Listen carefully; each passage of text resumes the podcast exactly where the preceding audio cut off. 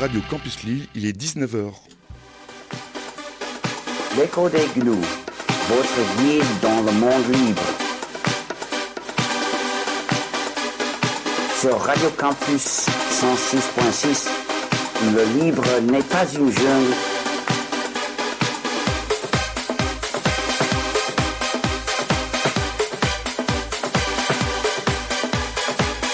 Le livre n'est pas une jungle comme le logiciel privateur.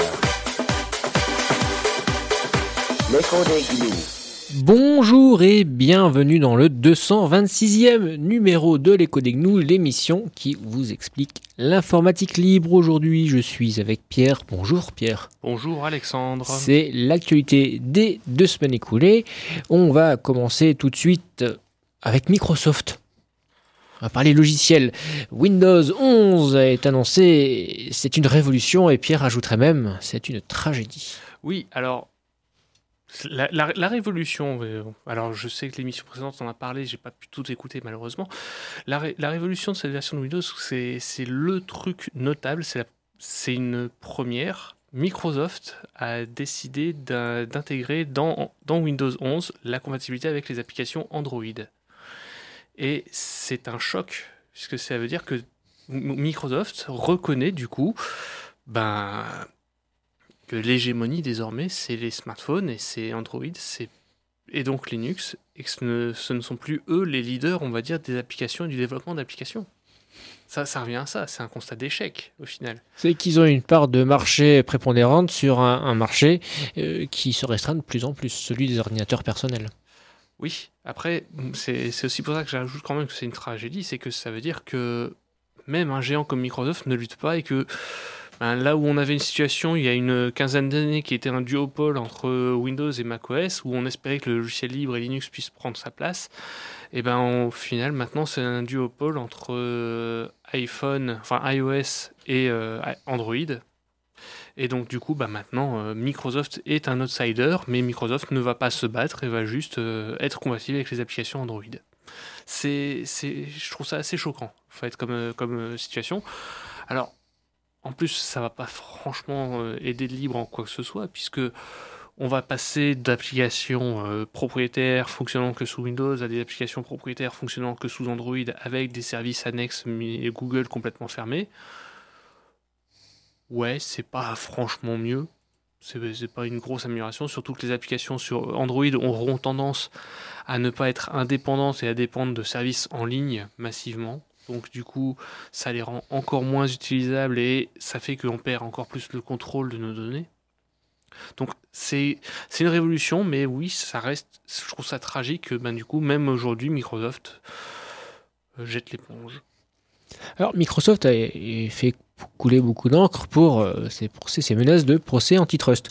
Euh, et là, c'est Apple qui est menacé par le Bundeskartellamt, donc qui est euh, donc, l'autorité antitrust allemande, hein, Bundesfédérale, Oui. et donc qui est euh, menacé pour euh, sa politique. Alors dans cette partie, je dirais qu'il y a des choses plutôt justifiées, et donc la préinstallation par défaut des applications Apple dans un téléphone vendu euh, par Apple, bon, ok. Sauf que euh, il y a aussi quelque chose un petit peu plus, comment dire, piquant. C'est que euh, dans la plainte, il y a des reproches contre les restrictions d'Apple contre le traçage des utilisateurs dans la version d'iOS euh, 14.5. Donc, euh, hein, le, le communiqué de presse euh, est très clair. euh, This include, among others, an association complaint from the advertising and media industry against Apple restricting user tracking with the introduction of iOS 14.5. Excusez-moi pour l'accent. Donc très clairement, dans une plainte euh, sur les pratiques anticoncurrentielles d'Apple qui sont réelles, on ajoute euh, subrepticement une plainte euh, contre, je dirais, un des peut-être seuls aspects positifs d'Apple qui est euh, sa politique euh, de protection de la vie privée. C'est pour ça que euh, Apple était quand même assez pointé du doigt au, début, hein, pour ses côtés peu, libres par rapport à Android. Android, c'est quand même une architecture plus ouverte, et maintenant Apple a réussi quand même à se faire passer pour presque le champion de la liberté des utilisateurs, et en tout cas le champion de la vie privée. Vraiment la réputation d'Apple, ce qui est C'est juste une position opportuniste. Il y a, ah, très opportuniste. C'est juste ça. C'est ils n'ont pas, contrairement. La situation est quand même très ironique. Oui, c'est extrêmement ironique, mais c'est juste que contrairement ben, à des Google, à des, à, à des Amazon ou à des Facebook, Apple n'a pas besoin de pomper les données des utilisateurs pour se rémunérer. Du coup, Apple peut utiliser ce point-là pour se différencier des autres et dire ben regardez nous on pompe pas vos données et du coup on respecte votre vie privée les autres sont que des vilains. Alors que c'est juste c'est des différences enfin c'est juste des différences de modèle économique. Maintenant oui le modèle économique basé sur l'exploitation de la vie privée c'est une hérésie. Après le modèle euh, complètement fermé d'Apple lui-même est également à mes yeux en tout cas une hérésie pendant ce temps-là, en Norvège, le Conseil norvégien des consommateurs, soutenu par 55 organisations, demande d'interdire la publicité basée sur la surveillance. Alors, je, donne la, traduction plus exacte, c'est ils, ils exigent, enfin ils disent qu'il est temps d'interdire la publicité basée sur la surveillance. Ils disent qu'il est plus que temps, parce qu'effectivement, les utilisateurs, les consommateurs ne veulent pas de surveillance commerciale. Seule une personne sur dix est favorable à l'idée que les acteurs commerciaux collectent des informations personnelles à leur sujet en ligne, tandis que seulement 1 sur 5 pense que les publicités basées sur des informations personnelles sont acceptables. Donc on est à moins de 20% de gens qui, acceptent la publicité telle qu'elle fonctionne aujourd'hui, telle qu'on nous l'impose aujourd'hui en ligne, et pourtant ben, ça continue de, de fonctionner comme ça. Alors cette, demande d'interdiction, malheureusement, ben, ça va pas, ça va pas, va pas venir euh, du jour au lendemain. Je doute que ça s'applique, malheureusement. Aujourd'hui, ça progresse, on va dire, ben, notamment ce qu'a fait Apple, ce que, et, ce qui a tordu le bras, on va dire, de Google sur le sujet. ça casse une partie du business de la publicité ciblée, mais malheureusement, c'est loin de la démantelé complètement. Donc malheureusement, l'interdiction, c'est encore loin d'être euh, présent aujourd'hui. Mais il en est plus que temps, puisque la surveillance, c'est non seulement essayer de récupérer tout ce qu'on peut sur le comportement des utilisateurs, mais étant donné que c'est faire tout ce qu'on peut, c'est aller le plus loin possible, y compris franchir des barrières inimaginables. C'est exploiter des failles sur des. Alors, c'est pas des failles de sécurité, c'est pas faire des attaques, mais c'est exploiter le moindre comportement, le, plus... le moindre truc le plus subtil et invisible pour laisser des marques indélébiles sur l'utilisateur et pour en déterminer que, ben oui, en fait, c'est bien lui, on le reconnaît, on arrive à le tracer, même quand il a demandé à ne plus être tracé c'est tout le business à publicité en ligne et effectivement il serait peut-être temps que ce business-là se pète la gueule. On continue sur la surveillance et euh, les contrôleurs européens du RGPD, hein, donc le référentiel général euh, protection des données, demandent l'interdiction de l'utilisation de l'intelligence artificielle pour faire de la surveillance de masse. Il serait temps également, hein, du coup, donc, euh, il, vise principalement du coup les techniques d'identification biométrique à distance. Donc, euh, c'est la reconnaissance euh, ben, notamment du visage, des empreintes digitales, de la voix, de la frappe au clavier et d'autres signaux biométriques ou comportementaux. et ce, dans n'importe quel contexte. Et il demande tout simplement à ce que ce soit interdit. Il n'y a pas d'autre mot parce que ben, c'est des utilisations qui peuvent euh, créer des. Comment dire C'est des, technologies qui peuvent être utilisées pour créer des discriminations, ce qui est vrai. En plus, on en parle régulièrement. Les personnes, notamment de couleur, souffrent de discrimination parce que les algorithmes sont tous entraînés avec des personnes à peau blanche. Oui, en plus, les, algorithmes, en fait, quand on parle d'algorithmes, c'est quoi? C'est utiliser des données euh, pour prévoir certaines choses.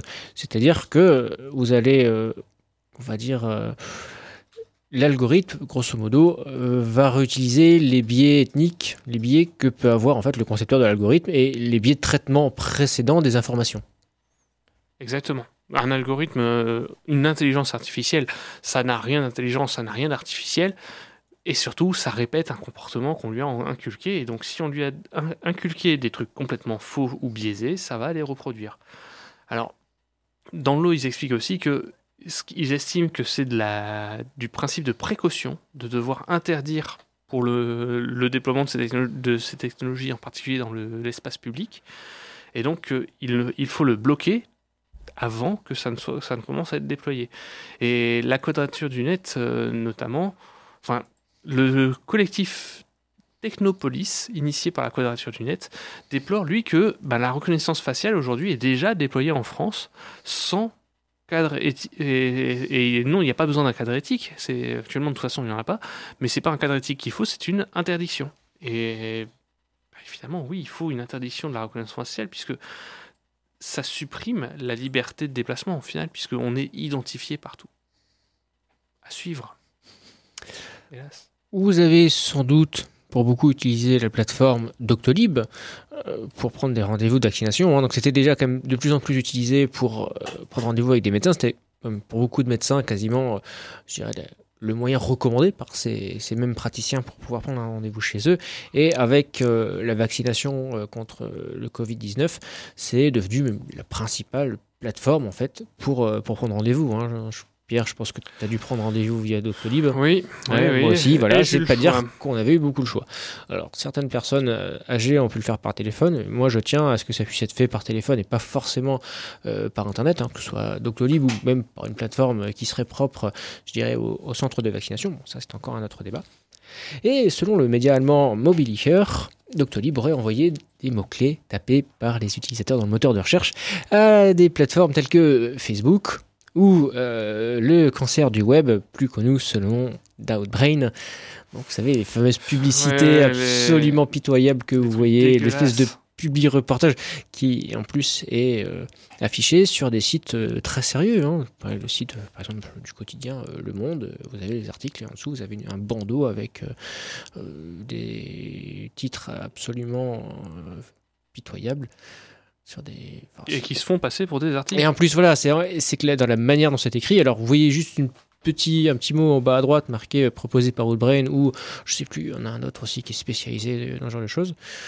Donc, euh, c'est choquant. Enfin, moi, que, que, les médias, qui en plus, euh, c'est comme Libération ou, Le Monde, qui euh, veulent lutter contre les fake news, propose ce, genre d'article, enfin, de, contenu pour, euh, pour avoir du revenu publicitaire, je pense qu'il se tire une balle dans le pied. Et pour en revenir à Doctolib donc oui, euh, que quand vous tapiez des, termes médicaux dans ce moteur de recherche de Doctolib, ça envoyait ces informations à Facebook et à Outbrain qui recevait un identifiant qui correspondait à l'utilisateur, euh, donc pour le Facebook ID, Facebook et l'adresse IP. Donc, euh, suite à ça, euh, alors c'est en Allemagne hein, uniquement, après en Allemagne, en tout cas, il y a qu'en Allemagne qui se sont fait attraper. Et, une fois que ça a été révélé au public, donc euh, cette entreprise a arrêté de faire ça. Et pour le moment, on n'a pas encore de raison réelle pour laquelle ça a été, a fait.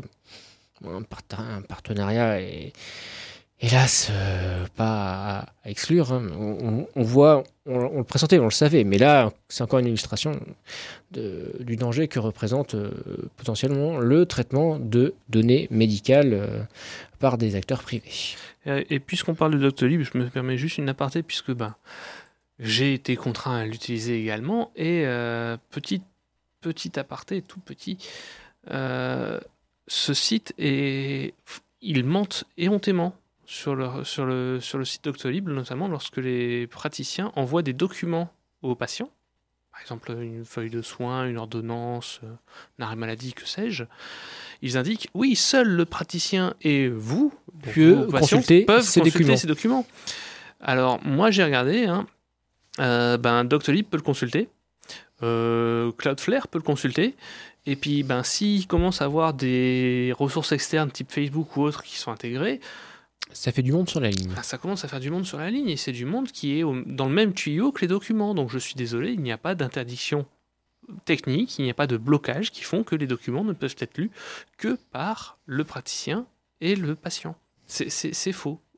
Factuellement, c'est faux. Lorsque j'ouvre le document, mon navigateur reçoit le document en clair. Ce n'est pas mon navigateur qui déchiffre le document. D'ailleurs, comment le pourrait-il puisqu'il n'y a pas de clé qui me soit propre que j'ai donné à Doctolib, ça serait, c'est, techniquement, c'est pas impossible, mais d'un point de vue d'expérience utilisateur, on va dire, c'est beaucoup plus lourd.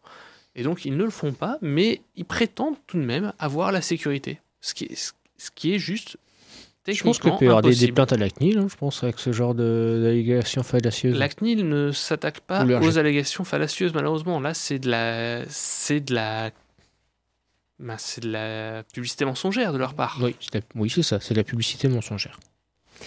On va écouter un premier morceau de musique. Nous allons commencer par Mogu Million Try. Vous écoutez les codecs 12 sur Radio Campus 106,6, la radio numérique terrestre, et campuslille.com.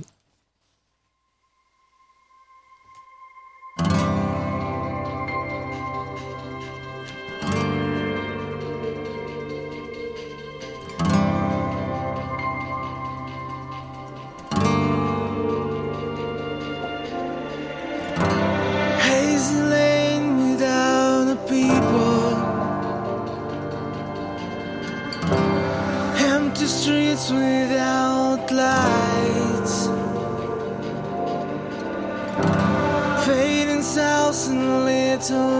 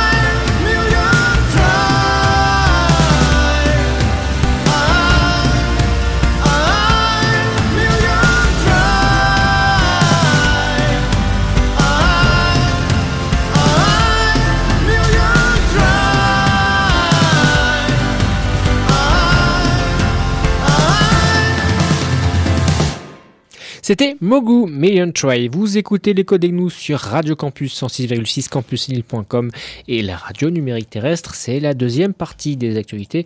On va continuer avec la sécurité, la vie privée, avec Google qui finance l'introduction de Rust dans le noyau Linux. Oui, on Ça a l'air très technique comme ça. Ouais, mais c'est pas si compliqué que ça, que- Et le si lien avec compliqué le- que ça à expliquer.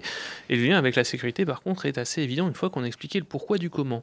Donc, Rust est un langage de programmation conçu par Mozilla. Donc, euh, comme quoi Mozilla fait des choses qui servent autre- euh, sur d'autres domaines que Firefox. Et Rust, c'est l'une des plus grandes contributions de Mozilla à l'informatique depuis l'introduction de Firefox, c'est c'est dire. Donc euh, Rust, c'est un langage de programmation qui se veut sûr. Donc c'est un langage de programmation où- dans lequel, si on a, dans lequel il est très difficile d'introduire des failles de sécurité, euh, notamment de gestion de la mémoire ou de problèmes de concurrence. Donc c'est deux classes de failles de sécurité qui sont extrêmement courantes. Je ne peux pas insister su- euh, suffisamment sur le extrêmement. C'est vraiment c'est les, les failles majeures, majeures qu'on trouve sur les ordinateurs aujourd'hui, sur les téléphones, sur les serveurs partout. Surtout que le- les langages très utilisés, notamment dans le Lin- Linux, c'est C, C++, en C pour Linux. Oui. Et euh, bon, c'est un langage où euh, l'utilisateur gère lui-même, enfin, le, développeur. le développeur, pardon, excuse-moi, gère lui-même la mémoire. Voilà. Et, donc si la vous moindre voilà, erreur, erreur, vous pouvez déjà. fini. Et donc, du coup, le Rust est conçu pour éviter ces, tous ces problèmes de mémoire. Et donc, ben, Google, alors, il y a, en fait, il y a un développeur qui a commencé à faire, du travail pour pouvoir écrire des morceaux de Linux avec ce nouveau langage de programmation. Je ne parle pas de faire des applications sous Linux avec ce langage, ça c'est déjà possible, mais vraiment de d'écrire des morceaux du cœur du système avec donc le langage Rust. Et donc euh, Google a décidé de financer ce développeur et donc euh, ben, ils l'ont plus ou moins, alors j'ai pas regardé les détails euh, juridiques, hein, mais ils l'ont plus ou moins embauché pour qu'il travaille sur ce sujet. Donc ça permet de montrer aussi que ben, Google des fois s'intéresse aussi à autre chose qu'à juste Android. Après le bémol, Google s'intéresse à, cette contribution dans le noyau Linux parce que eux-mêmes sont, ma- sont des grands utilisateurs de Linux, que ce soit à travers Android ou leur machine, et en aucun cas leur but c'est de faire le bien pour l'humanité. Leur but c'est de faire que il y a moins de failles de sécurité, les gens seront plus rassurés d'utiliser Internet, donc plus de sous et plus de, publicité pour eux. Et surtout que bah, eux, leurs serveurs et leur, téléphone portable soient protégés. Ils font pas ça pour le bien du PC de tout le monde. Mais ça reste positif de leur côté quand même de faire ce financement parce qu'il n'y a pas tant d'en- d'entreprises que ça qui peuvent se permettre de faire ce genre de choses. Donc ce petit point positif, on verra d'ici 2-3 ans, du coup ça devrait commencer à aboutir. Google repousse Flock, donc qui était leur alternative euh, aux cookies pour euh, le traçage d'utilisateurs, à 2023. Tout à fait. Alors, comment qu'ils ont dit? Euh, Faut que je retrouve la phrase. Ils ont dit. Oui, voilà, ils ont dit suite aux retours qui ont été faits, nous avons décidé de repousser la technologie un petit peu et de l'introduire à partir de 2023. Donc, les retours, concrètement, ça a été tout le monde, littéralement tout le monde qui a dit euh, non, non, non, donc euh, tout le monde en question, ben, c'est les navigateurs alternatifs basés sur Chrome. C'est donc Brave et Vivaldi notamment. Euh, Amazon et donc tous ces sites, donc euh, soit Amazon.com, Whole Foods et Zappos, alors c'est des sites américains que je ne connais pas. Apple, Microsoft, Mozilla, Opera qui ont décidé de ne jamais implémenter ça. Euh, WordPress, donc le- la plateforme de blog et de création de sites web qui est quand même assez utilisée sur Internet. hein, on parle d'une grosse proportion des sites web. Euh, WordPress qui traite le problème comme étant un pro- enfin qui traite Flock comme étant un problème de sécurité. Rien que ça. Donc, suite aux, aux quelques petits retours négatifs qu'a reçu Google, Alors c'est une bonne nouvelle, c'est que on- Google peut encore faire face à une levée de bouclier. Ils n'ont pas encore la toute puissance suffisante pour imposer ce qu'ils veulent. encore heureux. Mais du coup, Et des fois, on se pose quand même la question. Quand on voit qu'ils Ouais, ont aussi ouais. imposé euh, Chrome et surtout faire un peu euh, comme euh, commencer à faire Internet Explorer, c'est-à-dire rendre petit à petit les sites de moins en moins compatibles avec les navigateurs alternatifs tels que Firefox. Des fois, Firefox commence à avoir des, quelques problèmes sur certains sites euh, pour consulter, euh, notamment bah, ceux où il y a quand même pas mal de JavaScript. bah, moi, moi, ce qui me pose le plus de problème à utiliser sur du Firefox, en général, c'est des applications web Google. C'est les trucs où je trouve que c'est le plus lourd et le plus pénible à utiliser. Mais ce- ce- c'est une coïncidence. Ils n'ont jamais fait exprès, ils n'ont jamais saboté des versions d'Internet Explorer ou de Microsoft Edge sur YouTube, par exemple. Ça saurait. Ah, mais ça se sait, ils l'ont fait. Donc, euh, toujours est-il, pour revenir au sujet de Flock, que, ben, oui, bon, euh, leur, leur proposition, donc, euh, ben, on va la mettre de côté, mais du coup, en, en contrepartie, eh on va continuer à autoriser les- ce qu'on appelle les cookies tiers. Alors, les cookies, on va expliquer un petit peu euh, ce que c'est euh, très rapidement, parce qu'on on en reparle après en plus des cookies. Les cookies, pour petit rappel, ce ne sont pas des petits programmes déposés sur votre euh, na- navigateur web par un site. hein. Ça, c'est une connerie souvent lue. c'est juste un fichier. C'est Une petite chaîne de données? voilà, c'est un tout petit bout de texte. C'est un bout de texte. Alors, ça peut faire maximum euh, 2 kilooctets, donc c'est pas énorme. Et encore, je, je suis plus sûr sur les limites de taille parce que c'est assez pénible. En gros, il faut pas en faire un trop gros. Donc, en général, les cookies, c'est quelques centaines d'octets. C'est vraiment c'est une liste de caractères euh, assez basique. Par contre, ce qu'il y a de bien, c'est que les cookies ont une durée de vie. Et donc, la durée de vie, elle peut être de quelques minutes, quelques heures, par exemple sur un panier de courses en ligne. Elle peut être de quelques jours, par exemple quand vous vous connectez sur votre site web. Elle peut être de quelques éternités, quand on souhaite vous tracer pour de la publicité. Donc en général, les cookies publicitaires ont une durée de vie limitée. Sinon, c'est pas drôle. Et donc, les cookies tiers, qui sont les plus problématiques, c'est lorsque vous allez sur, mettons, euh, euh, ben, lemonde.fr, on en parlait juste avant, et vous recevez un cookie de outbrains.com. Et le monde d'ailleurs qui, euh, petite putasserie, euh, même quand tu es abonné, euh, t'interdit de regarder les vidéos si t'as pas accepté les cookies. Ah, c'est sympathique. de leur sympa. part. Alors que Sympa. t'es abonné, alors que tu payes, c'est ça qui est. Le Mignon. petit truc, voilà. Petit Mignon. plus. le petit plus. Et du coup, les cookies tiers, c'est là où c'est le truc le plus dégueulasse, effectivement, ce mécanisme-là, puisque c'est ce qui permet à tous les sys- tous les systèmes de traquage, euh, enfin de, traçage des utilisateurs, du comportement des, utilisateurs, savoir, oui, alors il a allé sur le site A, puis sur le site B, puis sur le site C, etc. Toute cette mécanique dépend de ces cookies tiers. Alors, depuis, ils ont trouvé d'autres astuces, mais moins fiables que les cookies tiers. Et du coup, euh, Google voulait proposer Flock pour remplacer efficacement les cookies tiers, c'est-à-dire remplacer par quelque chose qui pouvait pister autant. Bon, ils vont retarder, mais ça ne veut pas dire qu'ils annulent pour autant. hein. Ça veut juste dire que pour l'instant, bon, on va essayer de trouver mieux. On va essayer de, on va Trop attendre gros que, passera pas. euh, on va on va attendre que l'orage passe et on le refera. Alors, voler suivre. 780 gigas de données à un des principaux éditeurs de jeux vidéo, Electronic Arts pour ne pas le citer, euh, ça coûte 10 dollars. Exactement.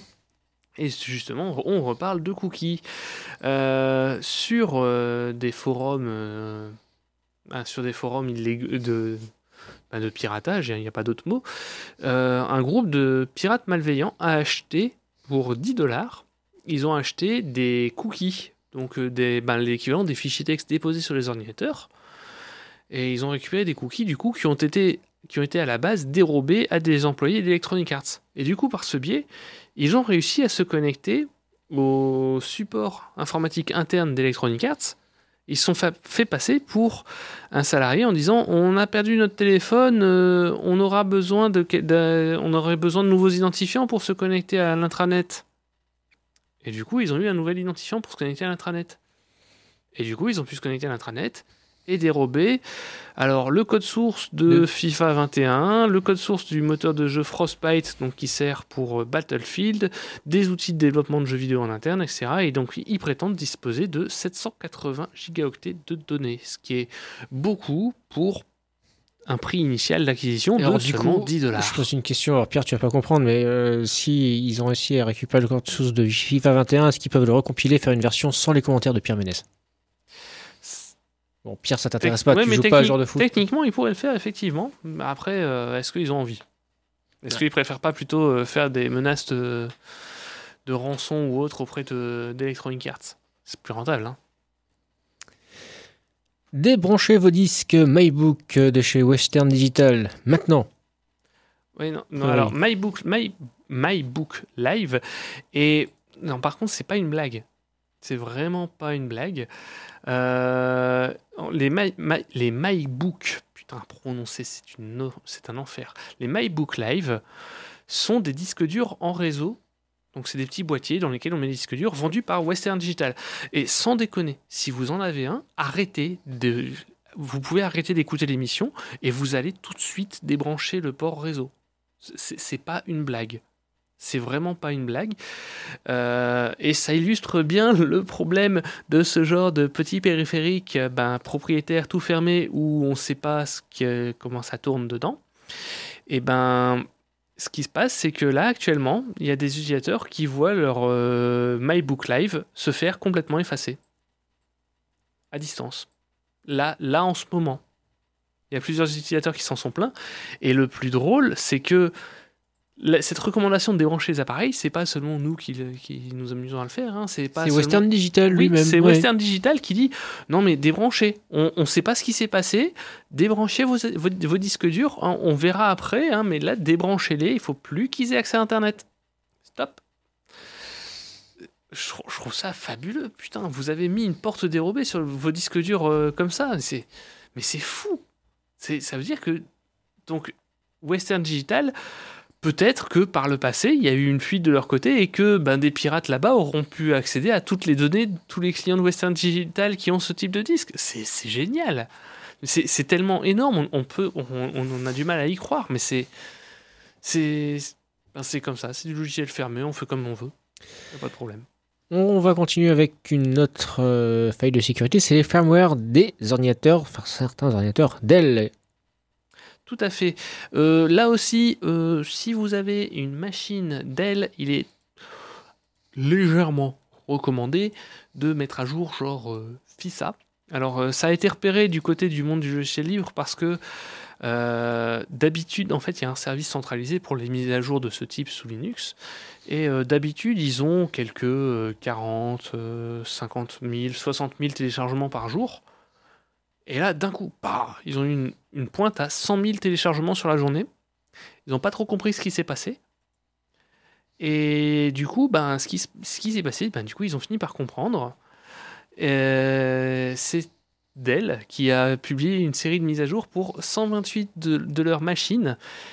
Euh, c'est pas une blague hein, en termes de faille de sé- sécurité, puisque vous allumez votre ordinateur, vous mettons, vous l'avez branché à un, réseau que vous ne conna- que- qui n'est pas le vôtre, hein, qui, est, qui a été la victime d'une attaque. Et vous connectez votre ordinateur sur ce réseau, et puis ben, un attaquant peut exécuter du code à distance avant même que votre système n'ait démarré. C'est une jolie faille. C'est une jolie, c'est-à-dire qu'il pourrait très bien exécuter du code distance et commencer à récupérer toutes vos données avant même que vous n'ayez pu démarrer votre Linux ou votre Windows. C'est immédiat. Je trouve ça très beau comme faille. Encore une fois, D'où l'intérêt d'avoir des disques chiffrés. l'intérêt des disques chiffrés et l'intérêt d'avoir un jour, ça serait bien, des systèmes vraiment ouverts en termes de matériel pour qu'on puisse regarder un peu ce qui se passe et pas être euh, complètement dépendant d'éditeurs qui font un petit peu n'importe quoi puisque leur métier c'est d'être fabricant de matériel et pas éditeur de logiciels. Ça serait un peu trop demandé. On continue après un deuxième morceau de musique. Nous allons écouter Slow Corps Moons. Vous écoutez les codes nous sur Radio Campus 106,6, la radio numérique terrestre et campuslille.com.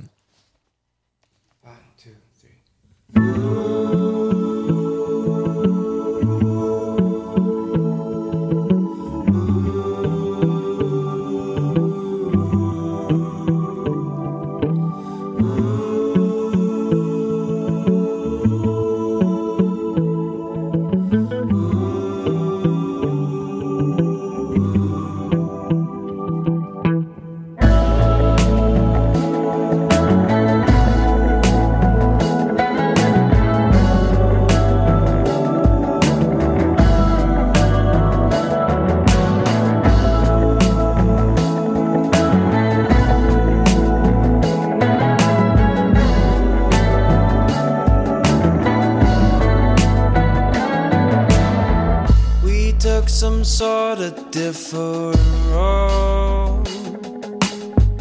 Getting lost wasn't a part of our goal. You handed me something that you wrote.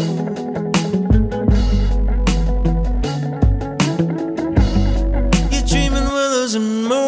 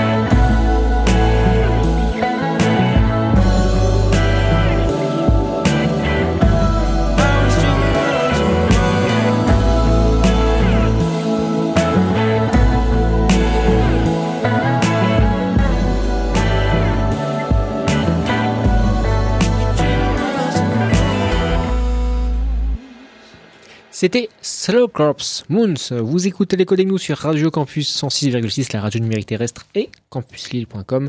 C'est la troisième partie des actualités. On vous avait parlé de Windows tout à l'heure. On va enfin vous parler d'un système d'exploitation libre. On va vous parler du clone de BIOS, le projet IQ. Ouais, donc bon, c'est sûr que dit comme ça, ça fait vraiment le truc. euh, Là, c'est pour ceux qui veulent s'amuser cet été. Ah oui, oui, les oui, geeks, c'est- vous voulez geeker cet été. euh, Exactement. C'est- Non, mais là, moi, je leur en veux parce qu'ils ont prévu de faire la nouvelle version en plein mois de juillet, le 24 juillet. Moi, je vais pas pouvoir l'annoncer. Je vais pas pouvoir faire. Donc, du coup, on en reparlera à la c'est rentrée. la, je oui, pense. on vous l'a pas dit en début d'émission, mais c'est la dernière de la saison. Voilà. Avant la, du coup, avant septembre ou octobre, on verra à quel moment on reprendra. Mais du coup, on ne pourra pas vous parler d'Aiku au moment où il sortira. Donc, Aiku, qu'est-ce que c'est? Donc, comme l'a dit Alexandre, c'est un clone libre de BIOS. Du coup, BIOS, qu'est-ce que c'est? C'est un système d'exploitation complètement euh, indépendant. Donc, c'est pas un dérivé d'Unix, c'est pas un dérivé de Windows, c'est pas un clone de qui que ce soit, c'est lui, c'est BIOS. BIOS, c'est BIOS, il n'y a pas d'autre définition. C'est un système qui avait été conçu à la base plutôt dans un but de multimédia, donc vraiment pour du PC, pour de l'ordinateur personnel, avec un gros accent sur... Alors à l'époque c'était vraiment une fonctionnalité hyper pointue, c'était le multitâche qui était très avancé et extrêmement fluide, même pour les machines de l'époque qui étaient euh, des mollassons par rapport aux machines d'aujourd'hui. hein. On parle de facteur 100 en termes de puissance, alors que c'était capable de faire des choses vraiment avancées. euh, Quand comparé au Windows de l'époque, ça n'avait rien à voir. Et donc BIOS avait été tué par Microsoft globalement. Sauf que ben, BIOS, c'est un système alternatif et moi j'avoue, j'aime bien l'idée de ne pas être uniquement sur Windows ou, Linux. Et donc, Haiku, ben, je vous invite à essayer, ça coûte pas grand chose de faire tourner ça dans une machine virtuelle. hein. La documentation en ligne explique comment le faire tourner et ça permet d'imaginer juste un autre point de vue sur le monde de l'informatique. Donc là, ce qui est prévu pour cet été, c'est la bêta 3. Donc parce que oui, en fait, ils ont l'intention de sortir une version finale quand elle sera finie, étonnamment. Et du coup, ben, là, déjà, on est passé aux versions bêta. On était Ah quand même pas si longtemps en version alpha. On progresse quand même. Ouais, pas si longtemps, pas si longtemps. La première bêta, elle était quand déjà? C'était il y a... La bêta 2, c'était l'année l'année dernière, oui. Et la bêta 1, je ne sais même plus quand est-ce que c'était. Mais je pense que c'était en 2018 ou 2019 la bêta 1. Donc euh, oui, on- ça a progressé.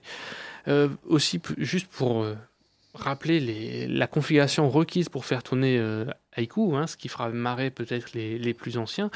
Euh, le minimum requis, c'est un Pentium 2 avec 256 mégaoctets de RAM et un écran en 800 par 600 et un disque dur de 3 gigaoctets de stockage. Plus que ce qui existait à l'époque de BIOS au final. Oui. Le il- BIOS c'était 486 ou un Non, Pentium 1. non, non, non, c'était Pentium 2 déjà BIOS. Pentium 2 déjà Ah oui, oui, c'est un 80. petit peu plus vieux. Ah, écoute. Ouais, 98, 99. Ouais, ça date de cette période-là. Et les B-Box, les premières B-Box, c'était des bonnes machines, hein, mine de rien.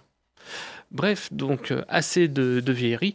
Vraiment, je vous invite à essayer, ne, serait-ce que pour voir un petit peu à quoi peut ressembler un monde différent en termes d'informatique. Et je trouve ça toujours extrêmement intéressant de voir des idées qui, ben, pour une fois, c'est pas juste un nouveau site web et un nouveau moyen d'essayer de, de bander de l'argent aux utilisateurs euh, sans qu'ils s'en rendent compte. Ça fait toujours plaisir. Numworks euh, change de licence. Oui, alors Alexandre, Numworks, ça te parlera sûrement pas du tout. Par contre, si nous avions été encore au lycée, ça nous aurait parlé, je pense. Numworks, c'est un projet de calculatrice à la base ouverte et collaborative. Donc euh, le but, c'était de faire une, c'est de faire une calculatrice scientifique. Alors, euh, à destination notamment de, ben, des lycéens en, filière scientifique ou en école d'ingénieur ou autre et donc avec un firmware modifiable et qui soit aussi libre que possible. bon, on peut dire que là, euh, l'annonce, c'est une petite douche froide. Donc, euh, concrètement, ils ont indiqué que ben là, le problème, c'est que désormais, il ne sera plus possible de modifier le firmware du, de, la, de la calculatrice. Ce qui, de fait, n'est pas vraiment libre, là, pour le coup. Non, non, Ah, c'est c'est- Non, c'est non. quand même une grosse entorse à une règle principale du logiciel libre. Non, non. Alors, et la raison, par contre, euh, ben, c'est- ça m'embête un petit peu, hein, c'est que la raison, c'est que un une calculatrice scientifique comme ça, c'est un ordinateur de poche. Et si vous avez un ordinateur de poche en examen, c'est assez facile d'avoir tous vos cours dedans et vous avez vous vous pointez à l'examen. Alors, si vous pointez à l'examen sans rien avoir vu avant et vous avez juste tout votre programme dans la calculatrice, vous avez une chance d'avoir peut-être la moyenne, mais au moins vous avez une note qui est largement dessus de de ce que vous auriez dû avoir si vous étiez vraiment jugé sur vo- votre euh, Ah, moi, je me vos souviens acquis. au lycée, il y en avait qui avaient acheté la dernière, euh, la plus élaborée, bon, parce que je- quand j'ai passé le bac, hein, c'est-à-dire euh, Il y a longtemps. Il y a 16 ans, qui a mis tout le, tout le programme de, de physique. euh, Parce que bon, autant en maths, euh, même si vous avez une calculatrice ultra perfectionnée, euh, vous ne savez pas résoudre un problème, vous ne savez pas résoudre un problème. Bon, c'est vrai que la physique, il y a plus de formules à, re- à retenir, donc on peut s'en sortir qu'en connaissant les formules. Presque. Enfin, on peut au moins sauver les meubles. Sauf que la calculatrice était interdite. Et donc. La solution qui a été trouvée plus récemment pour éviter ce problème-là, hein, ça a été d'introduire. Donc, pour avoir le droit d'utiliser une calculatrice, il faut qu'il y ait un mode examen dessus, avec une LED qui s'allume pour dire que le mode examen est activé. Et ce mode examen, du coup, désactive tout un ensemble de fonctionnalités de la calculatrice, notamment ben, la gestion des fichiers, pour éviter que vous puissiez accéder. Ben, manque de bol, c'est que pour implémenter ça proprement, effectivement, ben là, s'ils avaient continué à permettre la modification du firmware de la calculatrice, un firmware alternatif avec des anti-sèches, avec tout ce qu'on veut dedans, aurait pu continuer à allumer la, diode pour indiquer que le mode examen était activé. Donc ils ont décidé que ben finalement la calculatrice elle sera plus libre, elle sera plus ouverte. Ça m'attriste franchement parce que je trouvais que c'était assez mignon comme projet jusque là, mais là du coup euh, c'est pas c'est pas c'est pas globe quoi. Enfin ça casse complètement le principe. Ça m'attriste beaucoup. Processeur RISC-V partenariat entre Sci5 et Intel.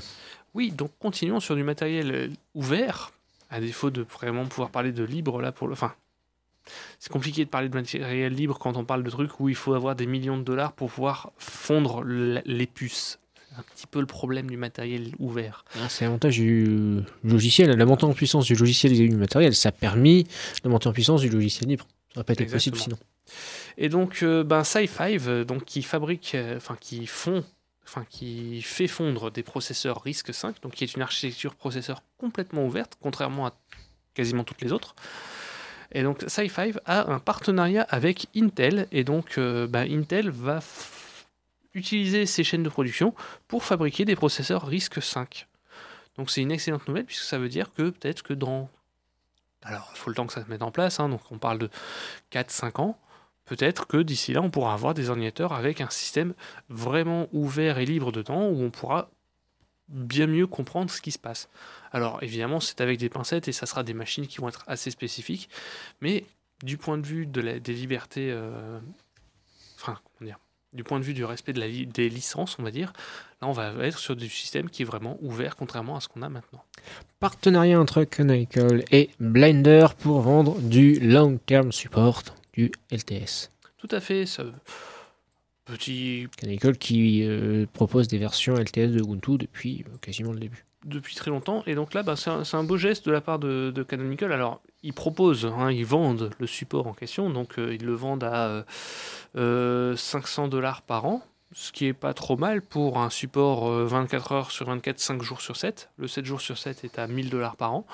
Et donc, euh, si vous souhaitez utiliser Blender donc en entreprise, Blender qui est un logiciel de création 3D, donc notamment utilisé pour faire des films d'animation en 3D, ce genre de choses. Si vous pensez que euh, Blender peut être intéressant en entreprise, mais que non, il faut quand même avoir le support, et bien désormais, Canonical va proposer de vendre du support pour Blender. Donc c'est une bonne nouvelle aussi pour le financement de ce logiciel libre. Apple, euh, on va parler de pas libre du tout. Pour, la- pour Apple, l'iPhone, ce n'est pas un ordinateur comme les autres. c'est la justification euh, fournie par l'entreprise pour ne pas permettre à ses utilisateurs d'installer ce qu'ils veulent sur un iPhone. Voilà. L'inverse d'un Mac. Exactement. Ils disent oui, euh, bah en fait c'est pas la même chose parce que c'est différent. J'ai pas compris. Donc en fait les, les raisons qu'ils donnent c'est ben c'est juste que si on fait euh, si- alors pardon la raison qu'ils donnent excuse-moi la vraie raison qu'ils donnent c'est ouais mais les iPhones c'est plus récent donc du coup quand on a fait les iPhones on a fait table rase du passé et du coup, on a décidé de mettre toutes ces restrictions en place. Parce que comme ça, ça améliore la sécurité et c'est pour la vie privée des utilisateurs. Ouais, ce qui ne veut pas dire la liberté des utilisateurs. Non, Ah, voilà. Voilà. Attention, pas confondre. toujours amusant. On retrouve la déguicalisation, la dernière de la saison. Après un troisième morceau de musique, nous allons écouter Kinématique Monday 8 AM. Vous écoutez les codes nous sur Radio Campus 106,6 de la radio numérique terrestre et campuslille.com.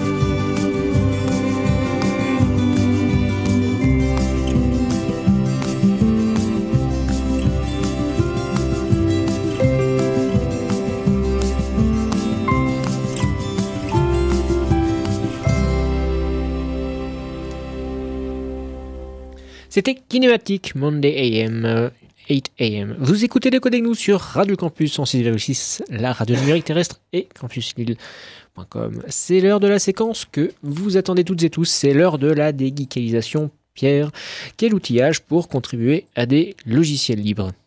Tout à fait, l'occasion fait le larron, comme souvent. Donc il y a une petite actualité en ce moment autour du, du modèle de développement, on va dire, enfin de l'outillage de développement pour le noyau Linux.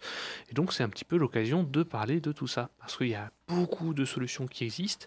Donc ça permet de faire un petit rappel. Et puis ben, pour ceux qui souhaitent se mettre à contribuer à des logiciels libres, à partir du moment où vous en avez des compétences techniques, évidemment, dans le cadre des contributions dont on va parler, et bien ça vous permet de savoir un petit peu dans quoi vous pouvez mettre les pieds. Donc aujourd'hui, les logiciels libres, il y en a plein. Hein, c'est pas une grande nouvelle en soi, mais il n'y a pas une façon de faire du logiciel libre. Et donc là, je vais prendre en exemple un quelques-uns qui, qui ont des briques technologiques communes hein, dans leur façon de travailler, mais qui ont des méthodes de contribution complètement différentes en termes d'outillage.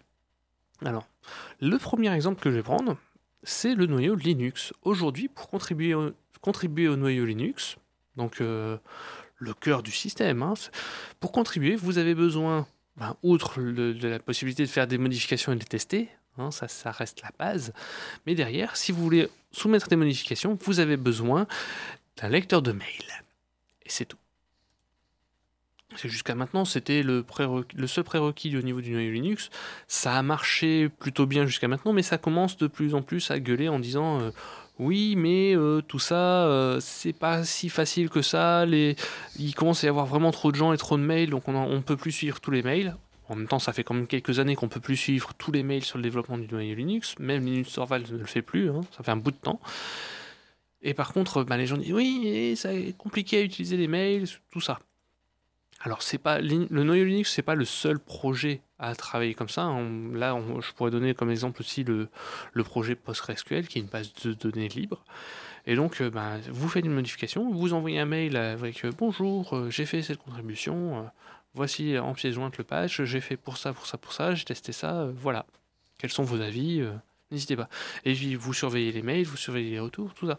Ça marche bien, ça marche, ça marche bien, sauf que c'est pas assez vendeur, on va dire, pour les développeurs plus jeunes qui, ben, c'est vrai que les mails, Ça devient un truc de vieux. ben, ça devient un truc de vieux, putain.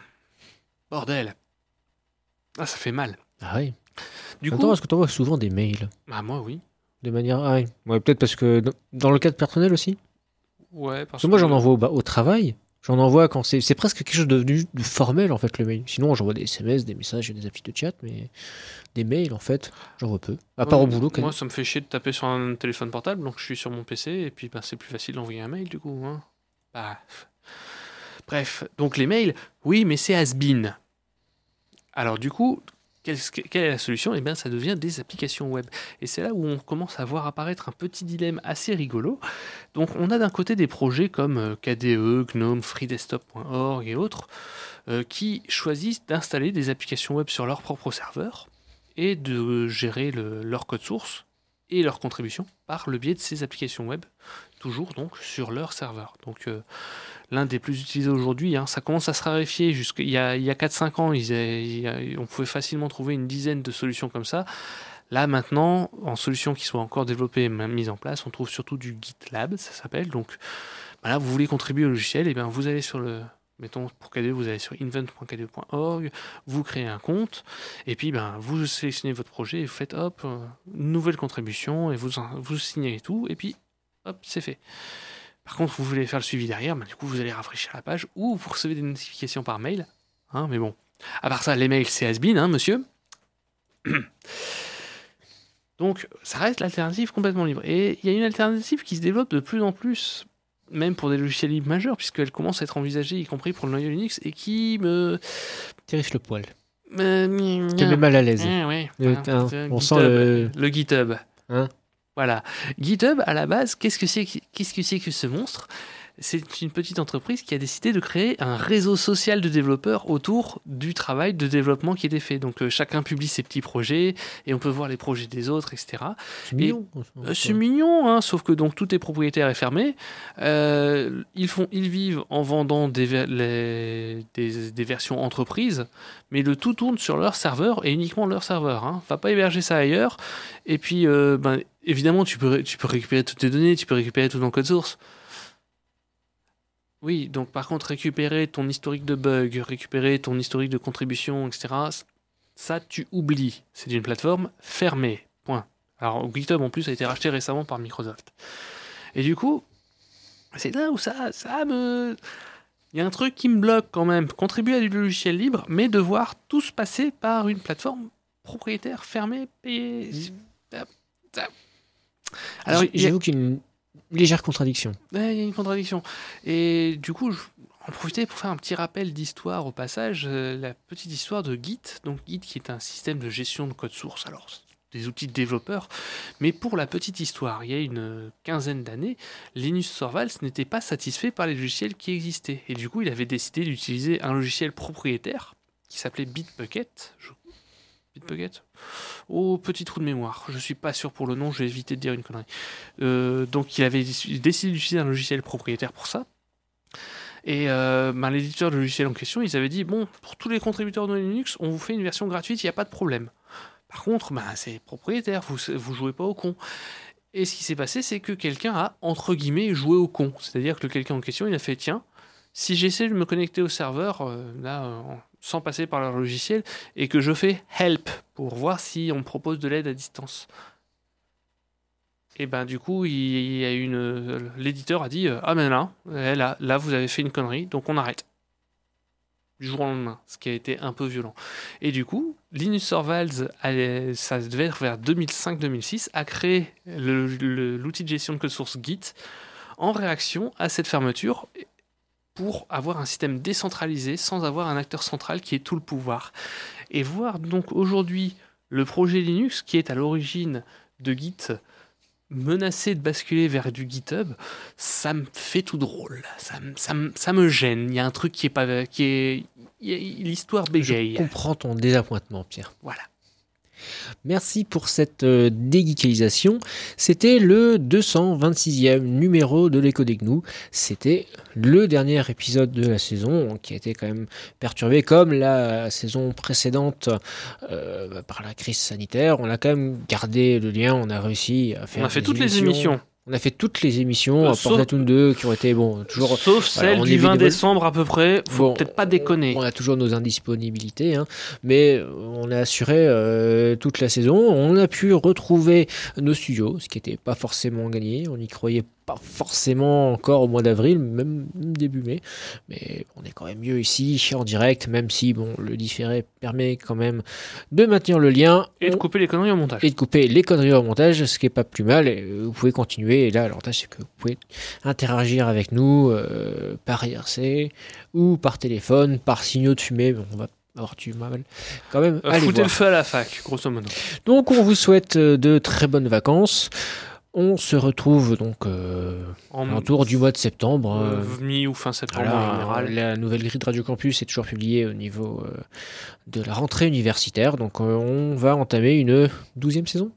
C'est ça, ça va être sera la la 12e saison. douzième saison. Putain, 12 ans. 10, Déjà. 11 ans plutôt. Enfin, Au revoir à tous. Bonne fin de week-end. Bye bye et bonnes vacances. Radio Campus 106.6. Le libre n'est pas une jungle,